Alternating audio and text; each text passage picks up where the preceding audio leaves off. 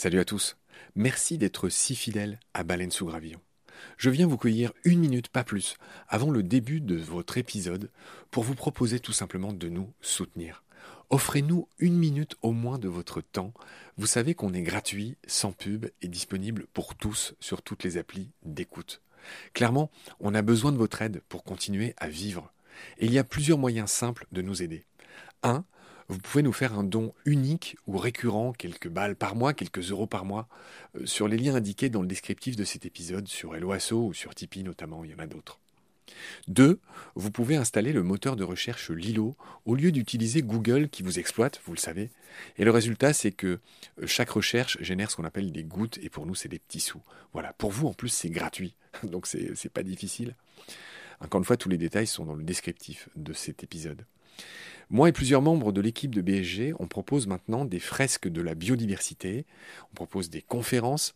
Ben, Parlez-en dans votre entreprise, dans votre asso, dans votre boîte, quoi. Et euh, évidemment, on vient, avec tout le savoir-faire de Baleine sous Gravillon, vous raconter le vivant, tout simplement. 4. On peut aussi créer vos podcasts ou en tout cas vous apprendre à faire les vôtres. On fait des formations pour ça et euh, bien sûr contactez-nous pour en savoir plus.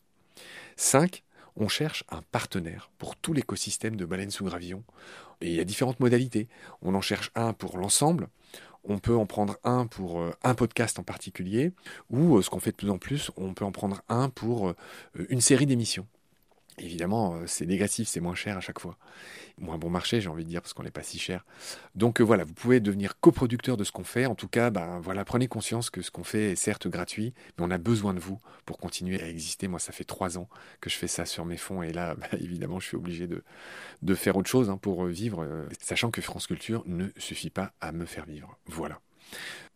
Pour nous joindre, c'est simple, contact at baleinesougravillon.com. Tous les détails sont dans le descriptif de l'épisode. Je vous laisse maintenant retrouver l'épisode du jour. Je vous dis merci, salut, à bientôt.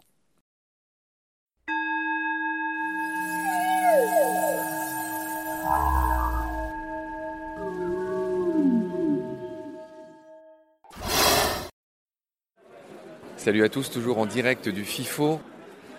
La couleuvre de Montpellier, c'est la plus grosse qu'on a en France. Si tu peux me donner des petits éléments sur chaque pour qu'on les reconnaisse un peu. Elle a tendance à se dresser dans les herbes. En fait, elle a une- un comportement assez caractéristique où en fait on peut la voir euh, dressée. On voit juste sa tête un, un peu en mode suricate. Enfin, moi, ça me fait penser à un suricate quand je la vois, qu'elle est comme ça dressée. euh. David, t'en as une autre? Qu'est-ce qu'on peut avoir la couleuvre verte et jaune Du coup, qu'a cité Corentin, pour l'anecdote, c'est la couleuvre la plus défensive qu'on a en France. Parce qu'on n'aime pas trop le terme agressif dans le milieu, parce qu'en fait, les serpents ne sont pas agressifs, ils ne vont pas attaquer. Par contre, certains sont bien défensifs, c'est-à-dire que si on les embête, là, on va avoir le droit à des semblants de morsures ou des morsures si on y va vraiment. hein. Mais euh, voilà, la couleuvre verte et jaune, elle est connue pour être assez caractérielle. On l'imagine un peu verte et jaune du point de vue de sa couleur, pour la reconnaître. Et absolument faux. Parce qu'en fait, elle est noire et jaune. Et pour l'anecdote, c'est que la personne qui l'a décrit, donc je n'ai absolument pas le nom, mais la personne l'a décrit à partir d'un spécimen dans du formol. Et du coup, ça a décoloré le noir qui est devenu vert, d'où le nom vert et jaune. D'accord, on a fini les espèces de couleuvres Non, euh, il m'en manque là. Euh, il en manque que quelques-unes. Les deux coronelles, donc coronelle lisse et coronelle euh, girondine. Ah, ça c'est ma préférée, elles sont belles celles-là. Ouais, elles sont très belles et justement, pareil, Il y en a en Bretagne. hein. ouais, très peu défensives aussi. Enfin, c'est-à-dire que euh, euh, La coronelle, elle n'a pas une histoire de bande noire quelque part sur la tête? Exactement. Alors on va avoir la coronelle euh, girondine qui va avoir en fait un trait noir entre ses deux yeux que ne va pas avoir la coronelle lisse. Donc ça c'est un moyen assez facile. C'est deux espèces qui sont spécialisées dans les reptiles. Elles chassent les reptiles, les lézards notamment. Voilà, elles sont principalement à l'opposé de nos autres couleuvres qui ont un régime alimentaire assez varié, mais souvent tourné vers les micro-mammifères. Elles, c'est des spécialistes des reptiles. La coronelle girondine adore manger les tarentes, notamment les petits geckos qu'on trouve en bord de Méditerranée. Et euh, la coronelle lisse va plutôt aller sur les lézards euh, qu'on connaît un peu mieux, lézards des murailles, lézards euh, à deux raies, donc le lézard vert, et autres petits lézards comme ça.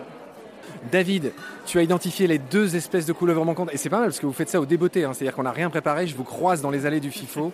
Les mecs me répondent comme ça, bim bam, gros herpéto. Quelles sont les deux espèces manquantes, David? Bon, ce qui n'est pas trop compliqué, c'est qu'on n'a pas des centaines d'espèces non plus en France.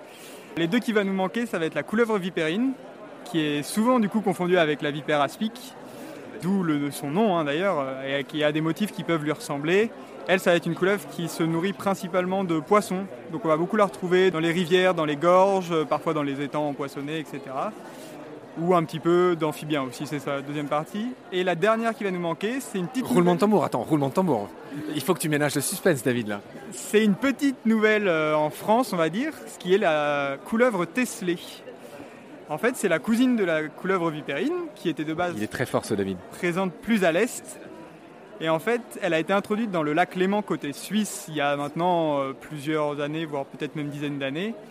Et les premières données ont été faites euh, il y a peut-être 2-3 ans, si je ne dis pas trop de bêtises, euh, où on a enfin retrouvé la couleuvre testée sur les rives du lac Léman côté français. Donc c'est une nouvelle espèce pour nous. Et pourquoi on l'a introduite? Je n'ai aucune idée. et, mal- et- et comment on la reconnaît?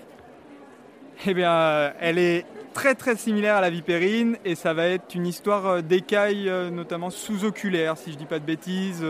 Le contact de l'œil avec certaines écailles labiales, enfin c'est un peu plus compliqué, mais elles se ressemblent beaucoup. Et donc, Corentin, tu disais que le surnom de la fameuse vipérine, c'est l'aspic d'eau. Ouais. C'est ça que tu as dit, parce qu'elle mange des poissons. C'est son damier qui ressemble beaucoup à la vipère aspic. Et les anciens chez nous, la plupart du temps, enfin moi je sais depuis que je suis tout petit, je voulais aller me baigner dans la rivière et il y avait souvent les anciens de ma commune dans les Deux-Sèvres qui me disaient va pas dans la rivière, il y a des aspics, il y a des aspics. Alors que la vipère aspic ne nage pas, enfin nage pour se sortir de l'eau, mais n'a pas de comportement comme la vipérine, la couleuvre vipérine, qui elle va chasser sous l'eau et rester sous l'eau. Et du coup, quand on dit il y a des aspics d'eau, la plupart du temps, ça fait référence à des couleuvres, donc il n'y a absolument aucun danger, bien qu'il n'y ait déjà aucun danger sur les vipères, mais il n'y a aucun danger, encore plus, euh, d'autant plus sur les couleuvres vipérines. J'aime bien ce groupe. Merci Corentin, merci David, merci Lucie, merci Adrien et merci Alexandre, les gars qui sont en vadrouille, jamais 203, peut-être qu'on va se recroiser, on ne sait pas.